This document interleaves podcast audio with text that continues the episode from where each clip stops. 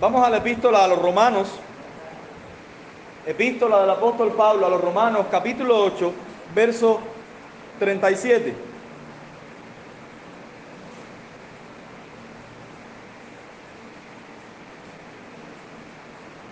Romanos 8, 37.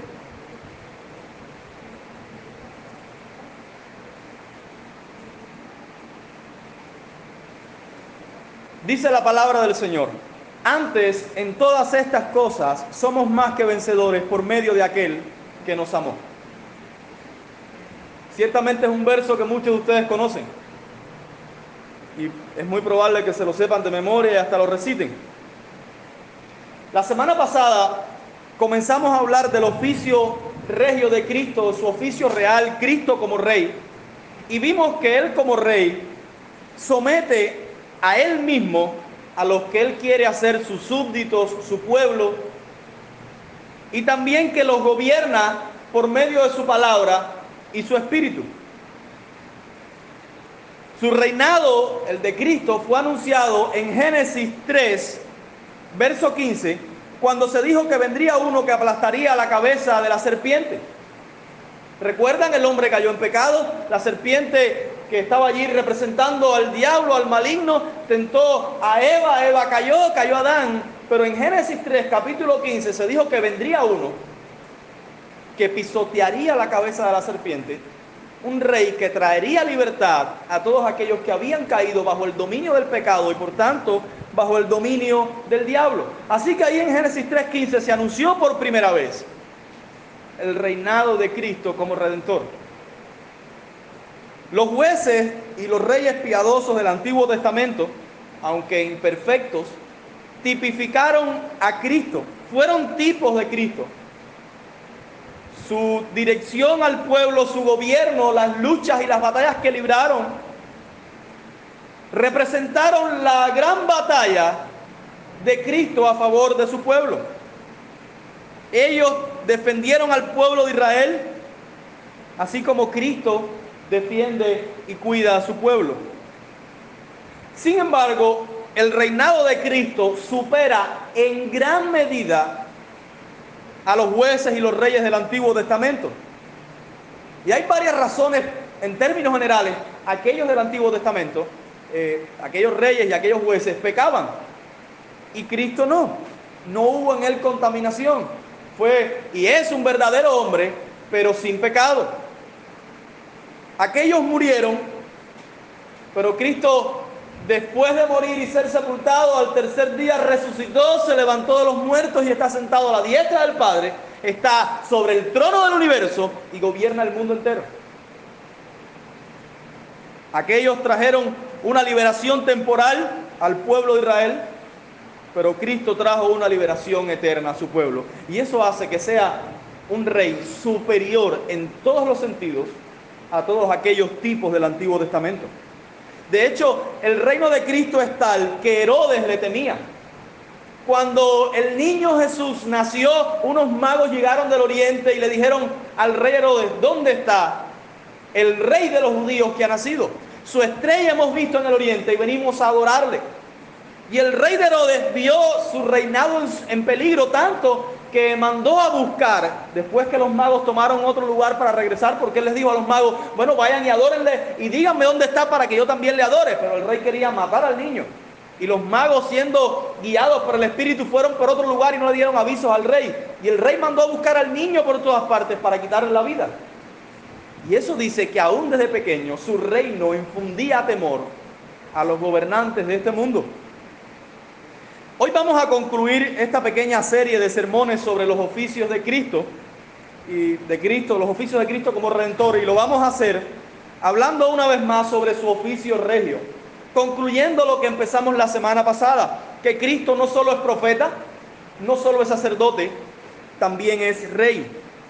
Sin embargo, en lugar de ir eh, a un texto que específicamente diga que Cristo defiende a su pueblo y vence a sus enemigos, a los enemigos de su pueblo y a los suyos. Eso es la segunda parte eh, que vamos a ver hoy. La semana pasada vimos que Él los conquista, Él los somete a sí mismo y los gobierna. Hoy vamos a ver que Él los defiende y también pelea contra los enemigos de su pueblo y sus propios enemigos y los vence. Pero en lugar de ir a un texto que diga esto así, a las claras, vamos a tomar un sendero diferente. Quiero mostrarle que Cristo defiende a su pueblo y pelea contra sus enemigos desde los efectos que su reinado provoca sobre su pueblo. Déjenme decirlo de esta manera o ilustrárselo de esta manera.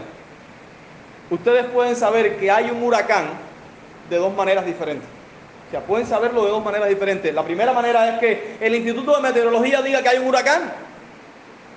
Y aunque ustedes aún no ven nada, ustedes saben que hay un huracán y que se aproxima porque el Instituto de Meteorología lo está diciendo. La otra manera en que ustedes saben que hay un huracán es que de pronto ustedes empiecen a ver los árboles volando como si fueran hojas de papel y las tejas de Pueblo Nuevo desapareciendo en el, horizonte. Aunque ustedes no hayan visto el Instituto de Meteorología, ustedes dicen, oye, hay un huracán. Esto no puede ser un vientecito común. Hay un huracán. De manera que ustedes saben que existe o que hay un huracán presente por los efectos que éste provoca.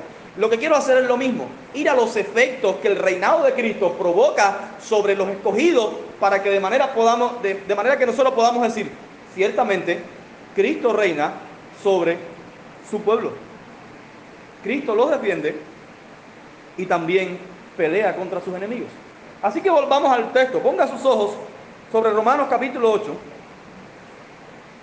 verso 37. Antes, en todas estas cosas, somos más que vencedores por medio de aquel que nos amó. A lo primero que debemos prestar atención es a las dificultades que viven los que son cristianos. Pablo le llama todas estas cosas. A las dificultades a las que me voy a referir, Pablo le llama todas estas cosas. La iglesia, el pueblo de Cristo, a lo largo de los años ha sido caracterizado por un pueblo que sufre uno lo ve desde el Antiguo Testamento. Tan pronto se dijo en Génesis 3.15 que la simiente de la mujer aplastaría la cabeza de la serpiente y que la simiente de la serpiente mordería el calcañar de la mujer. Desde ese entonces, la simiente de la mujer o los hijos de Dios y la simiente de la serpiente, los hijos de Palino, han estado en pugna, han estado en conflicto. Y lo que se ha visto más claramente es que la serpiente de la, o la simiente de la serpiente, perdón, persigue a la simiente de la mujer. Eso se dice en Génesis capítulo 3. Génesis capítulo 4, el perverso Caín mata a su hermano Abel. Y así sucesivamente hay una serie de eventos donde la simiente de la mujer los hijos de Dios son perseguidos por los hijos del maligno. Luego, el día de Pentecostés, cuando el Espíritu de Dios vino sobre los creyentes, no pasó mucho tiempo para que los discípulos fueran perseguidos, para que Pedro y Juan fueran amenazados y se les advirtiera de que no debían predicar más el Evangelio. Y luego fueron apresados y fueron azotados. A Jacobo lo mataron, a Pedro lo volvieron a apresar con la intención de quitarle la vida, pero por obra milagrosa de Dios envió un ángel y liberó a Pedro de la cárcel. Y de ahí en adelante la iglesia, los creyentes se han visto perseguidos por el mundo, por los gobiernos y los reinos de este mundo, que han tratado de disminuir y disipar toda huella de la iglesia de Jesucristo sobre la paz de esta tierra. Pablo le llama a eso todas estas cosas. Ahora yo quiero que vean los versículos 33 al 36 y luego 38 al 39, donde Pablo hace mención eh, una lista de lo que él llama todas estas cosas, es decir, las dificultades, las adversidades que usualmente enfrentan los creyentes. ¿Quién acusará a los escogidos de Dios? Miren, todos los días el diablo abre su boca para acusar a los hijos de Dios, día tras día. Dios es el que justifica. ¿Quién es el que condenará? Cristo es el que murió, más aún el que también resucitó, el que además está a la diestra de Dios, el que también intercede por nosotros. Mire el verso 25. ¿Quién nos separará del amor de Cristo? Y aquí Pablo hace una lista más detallada. Tribulación, o angustia, o persecución, o hambre, o desnudez, o peligro, o espada. Como está escrito, por causa de ti somos muertos todo el tiempo, somos contados como ovejas de matadero. ¿Saben lo que está diciendo Pablo? Nosotros los creyentes usualmente enfrentamos todo, todo este tipo de cosas. Y él dice que ninguna de esas cosas nos puede separar del amor de Dios en Cristo Jesús. Pero note que él ofrece esta lista como sucesos, como situaciones que realmente los cristianos padecen, viven con cierta frecuencia.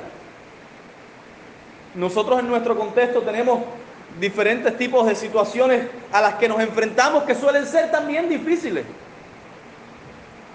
El pueblo de Dios se ha caracterizado por el sufrimiento. Miren los versos 38 a 39. Por lo cual estoy seguro, y aquí Pablo hace una lista y ahora la hace de otra perspectiva.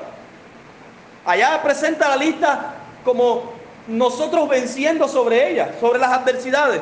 Por lo cual estoy seguro de que ni la muerte, ni la vida, ni ángeles, ni principados, ni potestades, ni lo presente, ni lo porvenir, ni lo alto, ni lo profundo, ni ninguna otra cosa creada nos podrá separar del amor de Dios que es en Cristo Jesús, Señor nuestro. Y cuando Pablo dice esta lista, lo que está diciendo es que el cristiano vive en ese contexto. En ese contexto de peligro, de espada, de hambre, de desnudez, de adversidad,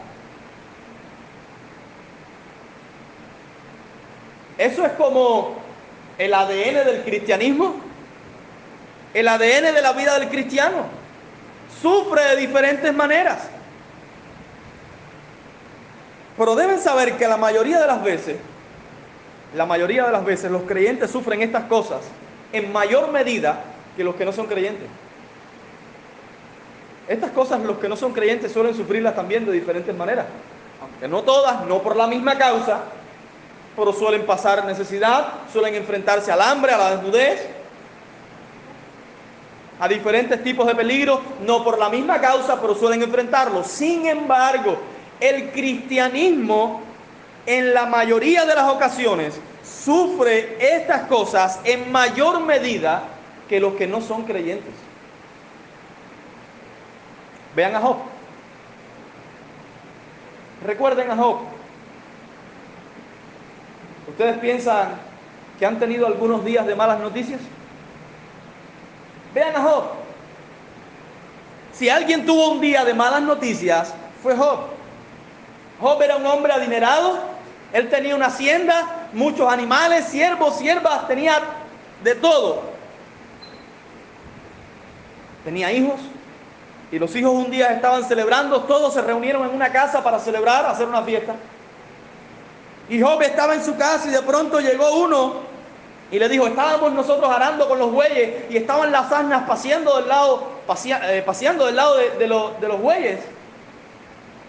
Y, vinieron un grupo de ladrones y, arrasaron con todo y se lo llevaron y, lo, y a los otros lo mataron. Así que perdiste todas las asnas y todos los bueyes y los que los pastoreaban. Y aún no había terminado de hablar este cuando llegó otro y dijo, las ovejas y los que las pastoreaban también murieron. Lo perdiste todo. Y cuando este aún hablaba, llegó otro y dijo, los camellos y todos los hijos, o sea, y, todos los que los pastoreaban, también murieron. Pero cuando este aún estaba hablando, llegó otro y dijo, de pronto vino un viento sobre la casa donde estaban tus hijos reunidos y las paredes se vinieron abajo y todos tus hijos murieron. Todo en un rato. En un rato. Este es un hombre que sabe de cosas un día con malas noticias. Pero noten el sufrimiento de Job, y aunque es cierto que todos los hombres no llegan a sufrir al límite como sufrió Job, sin embargo, esto sí es una característica del cristianismo. Sufrir. Miren, el mismo Señor Jesucristo dijo, en el mundo tendréis aflicción. En el mundo tendréis aflicción. Y el cristianismo no ha visto algo diferente desde sus inicios. Aflicción. Pero debo decir que cuando los creyentes, déjenme decirlo de esta manera, el sufrimiento nos viene de mano de Dios, nos viene de, parte de Dios a los creyentes para perfeccionarnos, para obrar en nosotros la santificación, nos viene de mano de Dios. Pero ese mismo sufrimiento que es enviado por Dios es ejecutado por los hombres. Así que por designio de Dios somos puestos bajo sufrimiento que los hombres ejecutan. Y debo decir esto, que ese sufrimiento en cuanto lo sufrimos de la mano de Dios, En cuanto lo sufrimos de parte de Dios, lo sufrimos justamente, porque merecemos ser juzgados.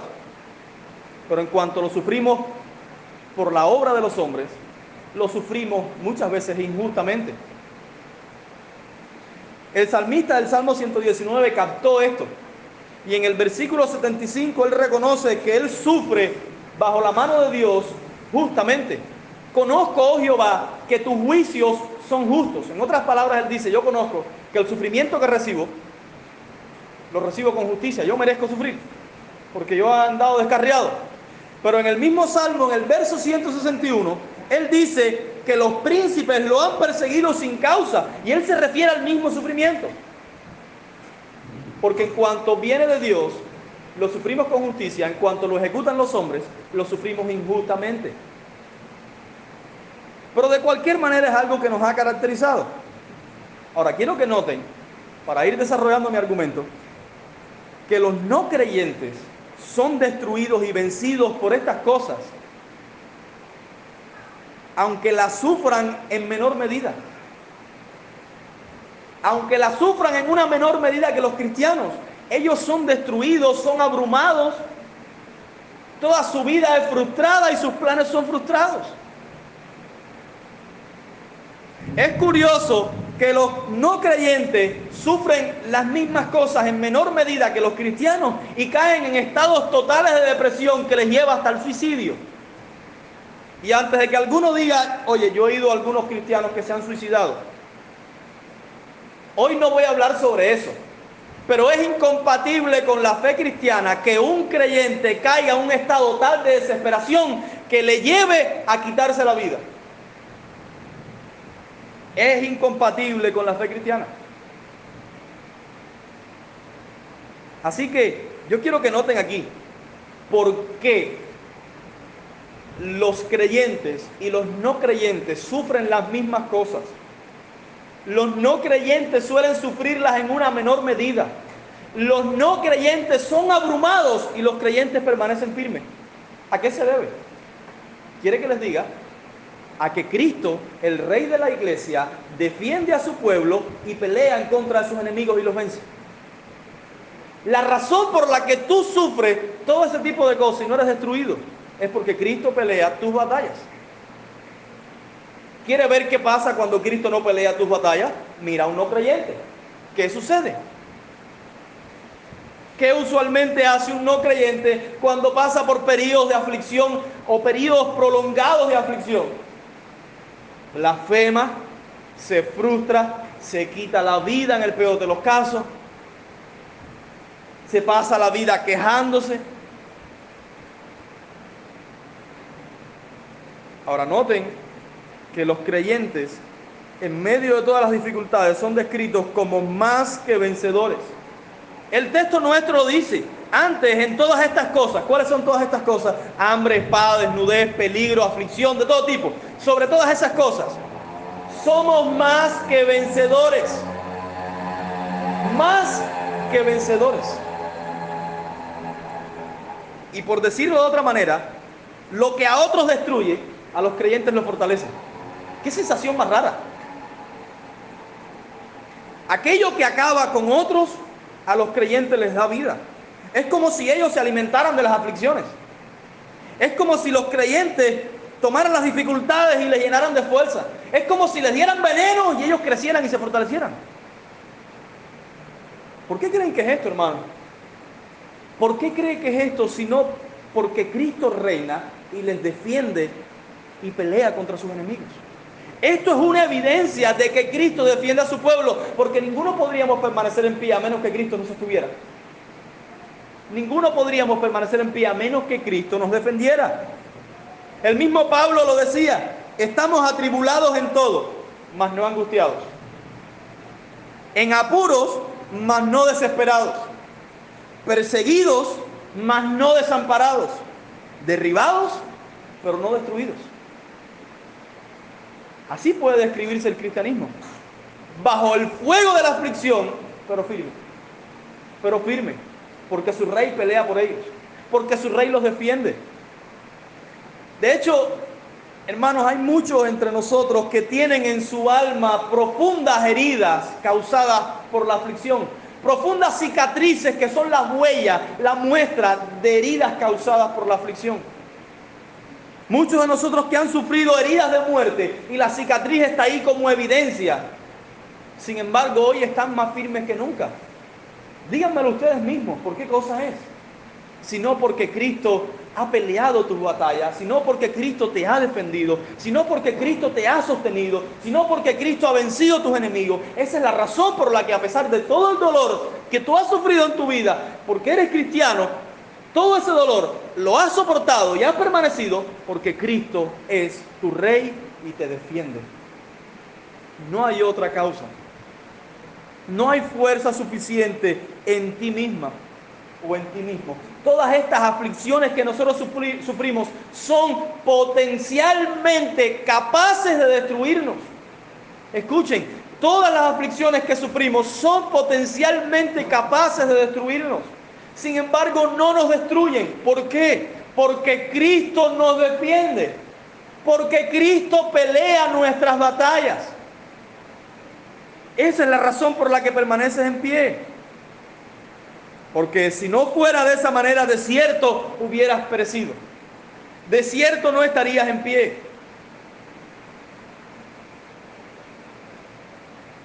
Hoy, en el mundo contemporáneo, se habla mucho, ustedes van a oír, cuando oigan esta frase, ustedes la van a conocer, les va a sonar muy familiar, la han oído por ahí. Se habla mucho de mente positiva. ¿Cierto? Tienes que tener mente positiva, mente positiva. Incluso dentro de círculos evangélicos eso se ha hecho normal. Mente positiva. Y también se habla, tienes que ser optimista, tienes que ser optimista, tienes que pensar siempre lo bueno. Pero el fundamento de toda esa filosofía no es más que arena movediza. Eso es una necedad, para decir una palabra bonita. Es una necedad. No hay fundamento alguno que diga que porque uno tenga mente positiva, las cosas van a salir bien. La mente del hombre no controla el mundo, no controla los sucesos de esta vida, no controla el universo. Los astros no controlan el universo. Puedes tener toda la mente positiva que quieras, que Dios ha determinado lo que ha de suceder y eso va a suceder. Puedes pensar todo lo positivo que quieras. Otros dicen, sin embargo, que porque son hijos del rey, no pasarán necesidad ni tendrán dificultades. Pero esto es por un lado mentira y por el otro lado locura. Y digo que por un lado es mentira y por el otro locura, porque algunos, aunque no lo creen, lo enseñan para sacar provecho a los necios que lo creen. Y digo que es locura porque hay necios que siendo esto una barbaridad, aún lo creen. Y esto ya es más bien dentro de círculos evangélicos. Somos hijos del rey y no vamos a pasar necesidad. Habrán leído otra Biblia, pero la que nosotros tenemos no la han leído. Porque donde quiera que leemos la Biblia encontramos que el pueblo de Dios es marcado por el sufrimiento. Sin embargo, hermano, sin embargo, ustedes que son de Cristo deben tener un optimismo santo. ¿A qué me refiero con esto? Esto es que a pesar de que enfrentaremos dificultades de toda índole, no obstante, porque Cristo nuestro Rey reina, nosotros podemos tener la seguridad de que venceremos. Y esto es un optimismo bíblico.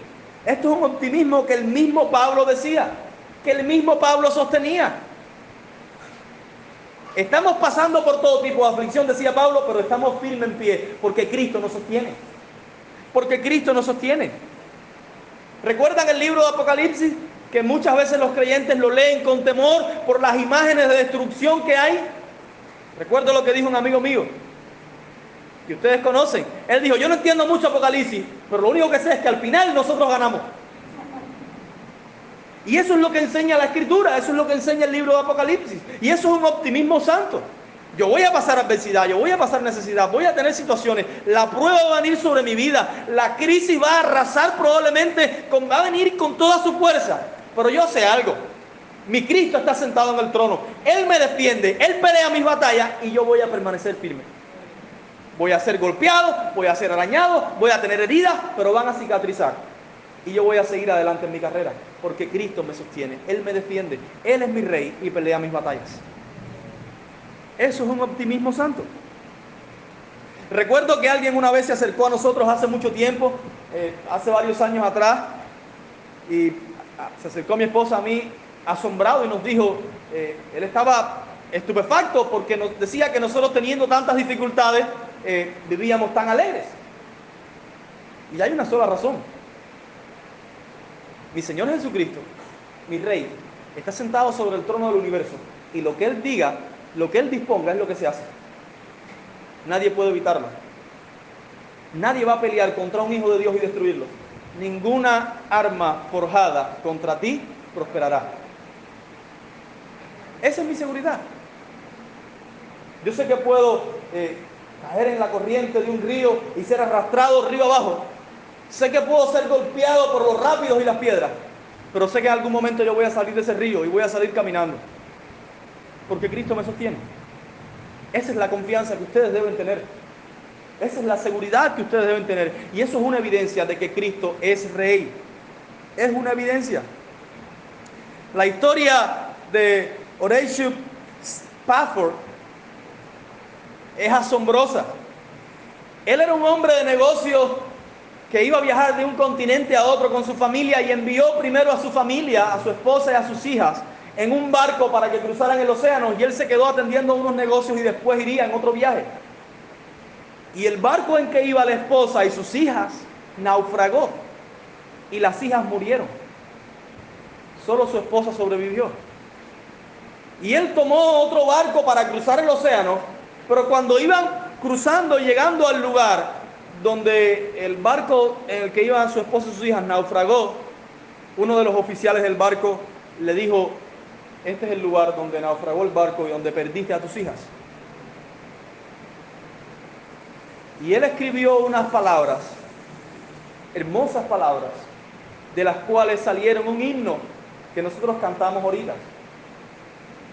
De paz inundada mi senda ya esté, o cubra la un mar de aflicción. Mi suerte cualquiera que sea,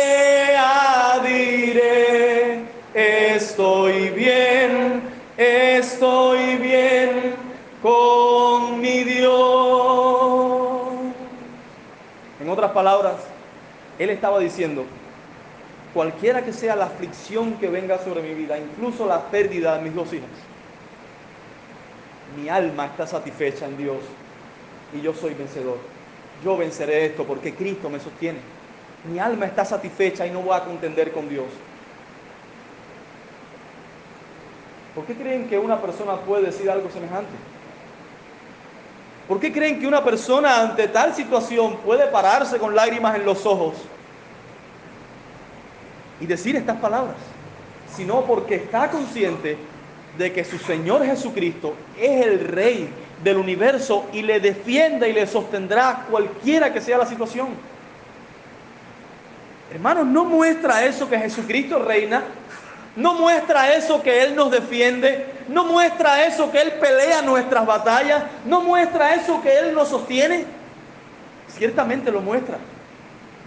Ciertamente lo muestra y nosotros debemos abrazar esto con mucha seguridad. Con mucha seguridad. Pero quiero hacer notar una cosa más. Que esa victoria de los creyentes sobre todas las adversidades la recibimos por medio de nuestro Señor Jesucristo. Miren nuestro texto. Antes en todas estas cosas somos más que vencedores por medio de aquel que nos amó. No por nosotros mismos, no porque seamos fuertes, no porque podemos batallar con todo tipo de problemas y permanecer firmes. No porque seamos insensibles a la pérdida y al dolor. No por eso. Sino porque Jesucristo nos sostiene y por medio de Él nosotros absorbemos su poder y con Él vivimos y enfrentamos las situaciones de este mundo. Es por eso que estamos firmes. A pesar de todo, es por eso que alguno de nosotros ha sido probado en los dolores más profundos que puede sufrir un ser humano y ha permanecido firme. Porque Cristo es Rey y le sostiene. y le sostiene. Los hijos de Dios estamos unidos a Cristo. Estamos unidos a Él. Estamos unidos por un decreto, pero también por la fe. Y la victoria de Cristo es nuestra victoria.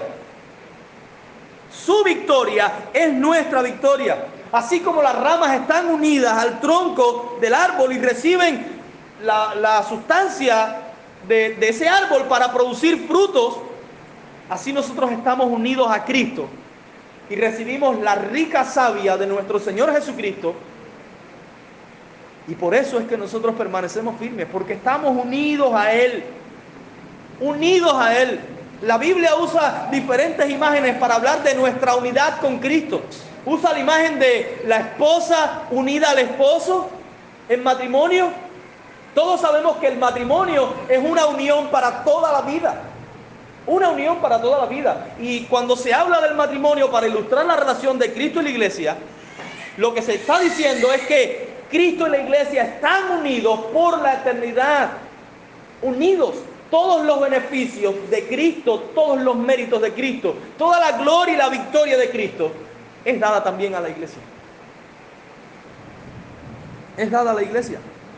Usa también la ilustración de la cabeza y el cuerpo esto es evidente que están unidos, no podemos separarlos. Y se usa también para ilustrar la unidad de Cristo y su iglesia. Hermanos, toda victoria que nosotros tenemos en este mundo es porque estamos unidos a Cristo. Sin Cristo nada podemos hacer. Sin Cristo nada podemos hacer. Pablo en 1 Corintios capítulo 15, verso 10, dice que todo el trabajo que él ha hecho a pesar de las dificultades ha sido por la gracia de Dios en él. Y eso podemos decirlo también nosotros. Estoy firme por la gracia de Dios en mí. Isaías, el profeta, describe con muy hermosas palabras cómo Cristo es el refugio y la fuerza del creyente.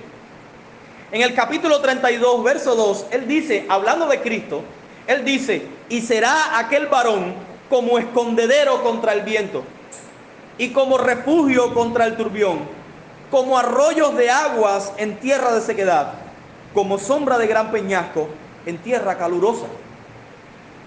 Lo que significa es que cualquier tipo de crisis, de desesperación, uno está seguro en Cristo. Cristo es un refugio seguro. En Él tenemos seguridad. De hecho, el reinado de Cristo como mediador puede ser descrito como un reino de gracia.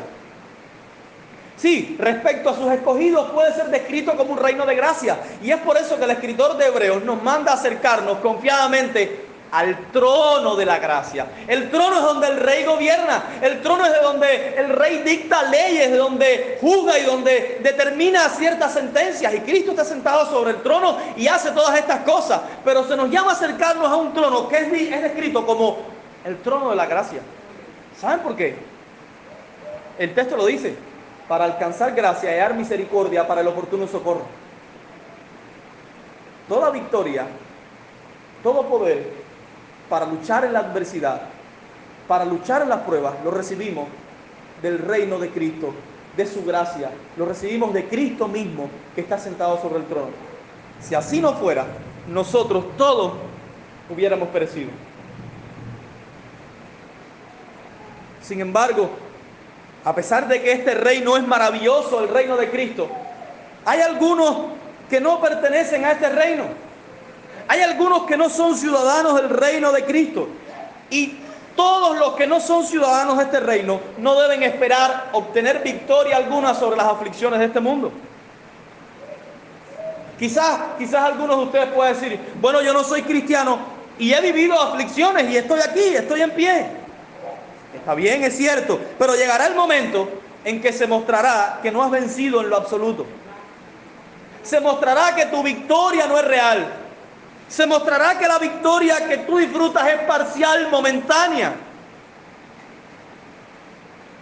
Algunos creen que serán protegidos por Dios aunque ellos no pertenecen a Cristo. ¿Y esto qué cosa es sino una fantasía? ¿Es posible acaso que un rey se ocupe de defender a aquellos que no son el pueblo de su reino? ¿No, no salían los reyes a las batallas para, para defender a su pueblo? ¿No salían los reyes a la batalla para defender a aquellos que eran parte de su reino? ¿Por qué esperan los no creyentes ser protegidos por Dios si no pertenecen a Cristo? Cristo libra las batallas de su pueblo. Así como el sacerdote intercedía solo por el pueblo de Dios, así Cristo como rey, como sacerdote, intercede solo por su pueblo. Así como los reyes salían a la batalla para defender al pueblo de Dios, así Cristo como rey sale a la batalla para defender solo a su pueblo.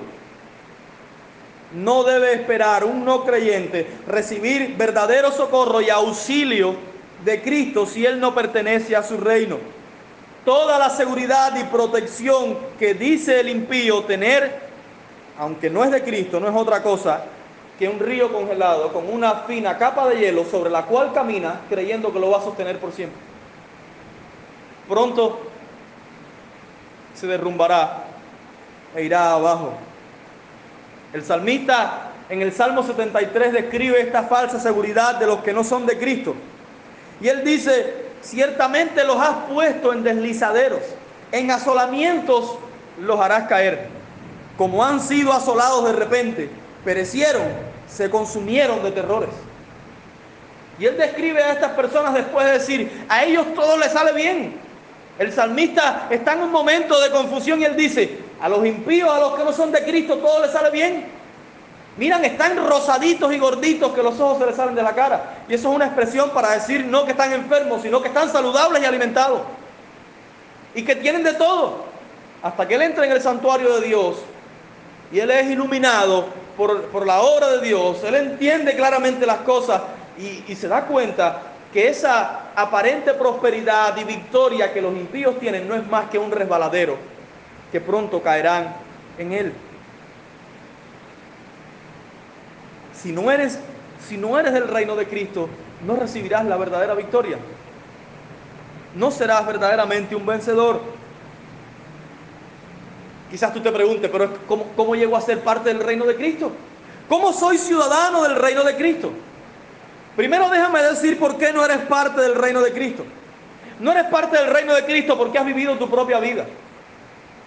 Has vivido tu propia vida, amas lo que Cristo aborrece y aborreces lo que Cristo ama. No eres parte del reino de Cristo porque has vivido sin que te interese realmente Dios. Solo te interesa tu propio bienestar. No te interesa la palabra de Dios, ni los mandamientos de Dios, ni la bondad de Dios, ni la gracia de Dios, ni la justicia de Dios, ni la ira de Dios. No te interesa Dios. Estas cosas, todas estas cosas, te impiden ser ciudadano del reino de Cristo. Sin embargo, si te arrepientes de todas estas cosas y pones tu confianza única y exclusivamente en Jesucristo, entonces el Señor emitirá para ti un documento de ciudadanía permanente. Ciudadano permanente del reino de Cristo, porque cuando uno es ciudadano del reino de Cristo nunca más deja de serlo. Mire hermano, no he visto a alguien que haya sido parte del reino de Cristo, que haya sido ciudadano del reino de Cristo y quiera mudarse a otro lugar. No lo he visto. Porque el reino de Cristo es sumamente maravilloso, supera a todos los reinos. Y si no eres de Cristo, mira, no puedes pagar por la ciudadanía del reino de Cristo. No puedes pagar con dinero, no puedes pagar con nada. Hay uno que pagó eso y es el mismo Señor Jesucristo. Y el, el certificado de ciudadanía lo otorga Él gratuitamente a todo el que cree a todo el que pone su fe en Él y se arrepiente de sus pecados.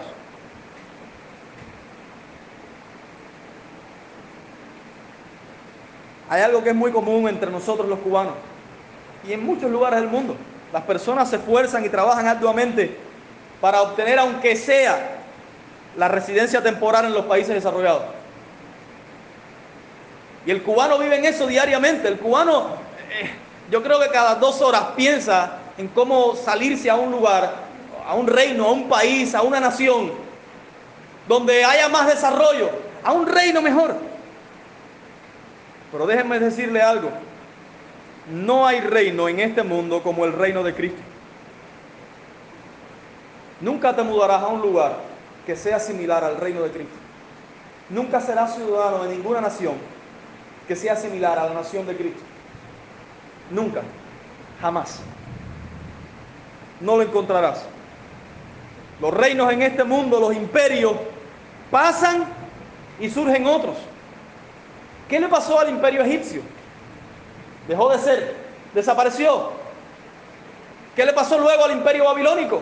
Este imperio conquistó el mundo, pero también desapareció. ¿Qué le pasó al imperio griego? Desapareció.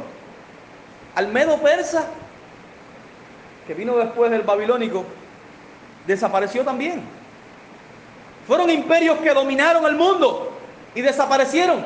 El que hubiera vivido en aquel entonces hubiera dicho, esto es para toda la vida. Nadie derrota a Babilonia como ha caído Babilonia la grande. ¿Qué le pasó al imperio romano? Desapareció también. Todos los imperios de este mundo pasan, sin embargo, el reino de Cristo permanece para siempre. Porque un niño nos es nacido, hijo nos es dado, el principado sobre su hombro. Se llamará su nombre admirable, consejero, Dios fuerte, Padre eterno, príncipe de paz. Lo dilatado de su imperio y la paz no tendrán límite sobre el trono de David y sobre su reino, disponiéndolo y confirmándolo en juicio y en justicia desde ahora y para siempre. Eso es una descripción maravillosa del reino eterno de nuestro Señor Jesucristo. No hay nada mejor que ser ciudadano de este reino. ¿Recuerdan la estatua en el libro del profeta Daniel que estaba formada de diferentes materiales, de oro, de plata, de bronce, de barro con bronce, de hierro? ¿Recuerdan? ¿Qué le pasó a esta estatua? Esta estatua representaba los imperios y los reinos de este mundo. Una piedra fue cortada, no con mano, y la piedra golpeó contra la estatua y la desmenuzó. Y esta roca que fue cortada, no con mano, representa a Cristo y a su reino. Y lo que se está diciendo es que Cristo y su reino golpearán a los reinos de este mundo y ellos todos desaparecerán. Y el único reino que permanecerá por los siglos de los siglos es el reino de Cristo. Si tú no perteneces al reino de Cristo, aunque pertenezcas al mejor imperio del mundo actual, tú estás perdido. Un día perecerás tú y el reino al que perteneces. Necesitas el reino de Cristo. Necesitas ser ciudadano del reino de Cristo. Necesitas que se emita un certificado de ciudadanía que ponga tu nombre y diga que eres ciudadano, que perteneces a Cristo. Todas las potencias mundiales han de desaparecer,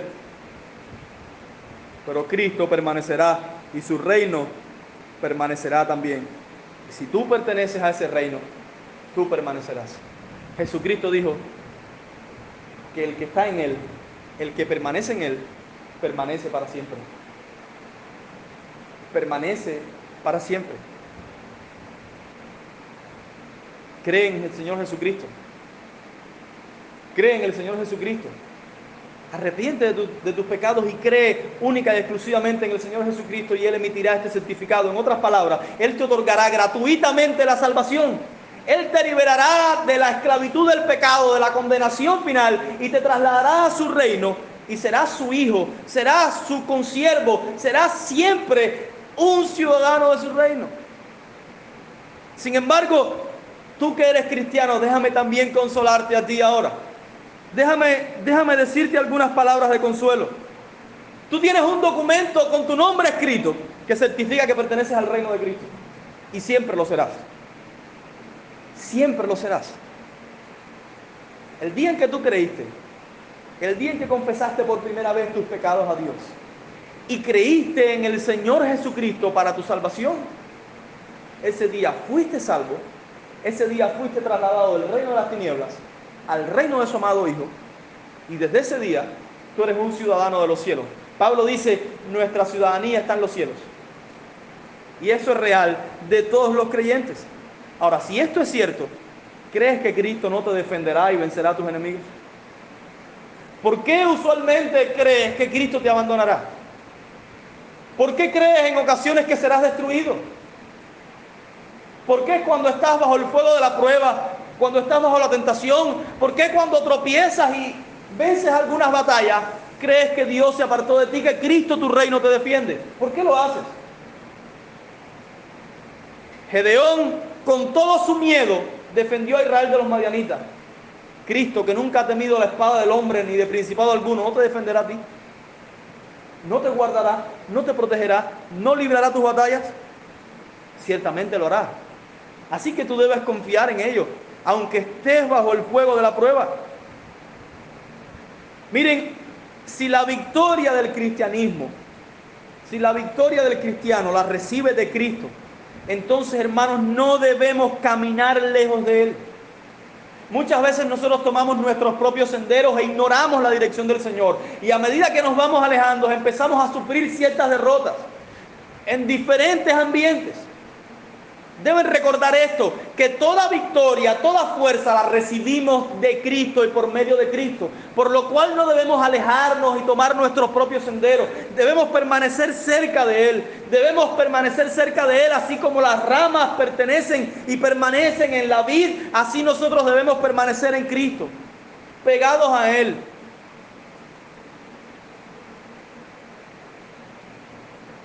Necesitamos andar por donde nos guía nuestro rey.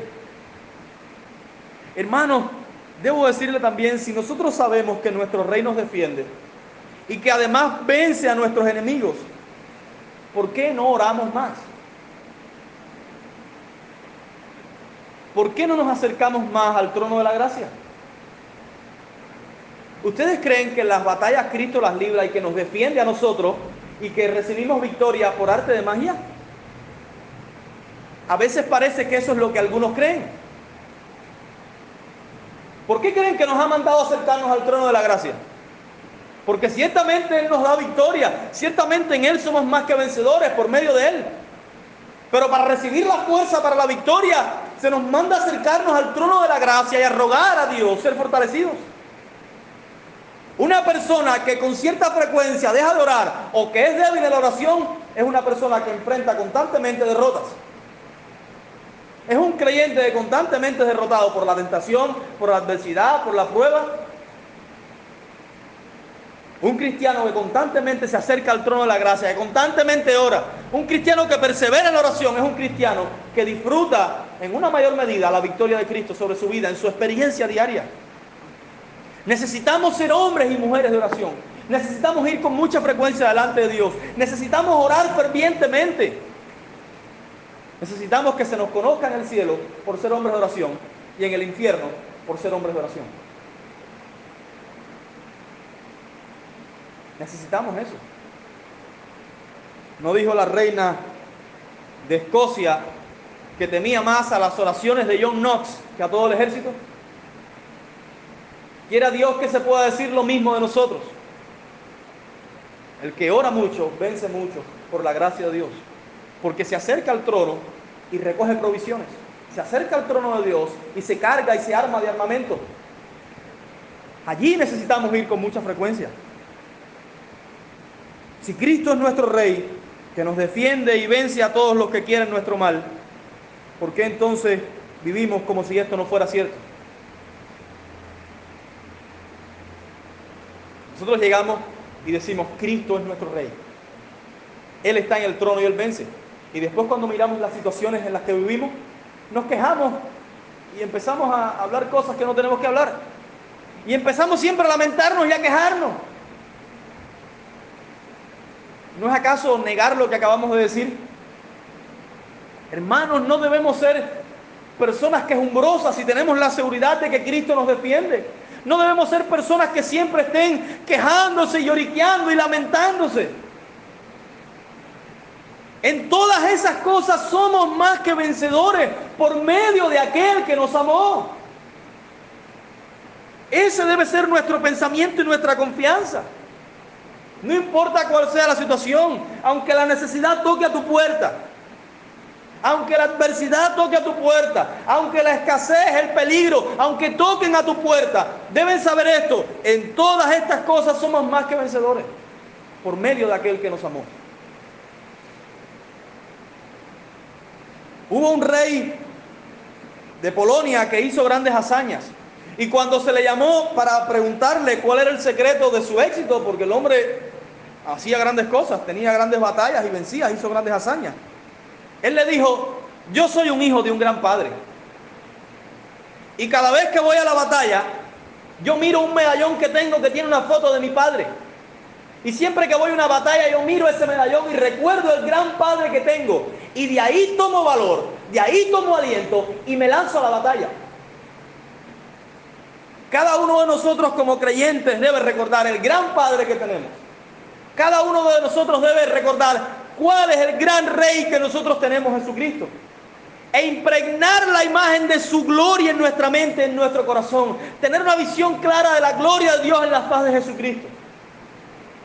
Impregnar el conocimiento de Cristo en nuestra propia mente y en nuestro propio corazón. Y en toda batalla de esta vida, cualquiera que sea la situación que enfrentemos, recordar siempre quién es el rey del mundo, quién es el rey del universo, quién es el rey de la iglesia, quién es el que nos defiende, quién es el que pelea nuestras batallas y tomar ánimo de Él, de Él, tomar fuerza de Él, tomar aliento de Él, para que cualquiera que sea la situación en la que nosotros vivamos, nosotros podamos decir con Pablo, en todas estas cosas somos más que vencedores por medio de aquel que nos amó. Amén.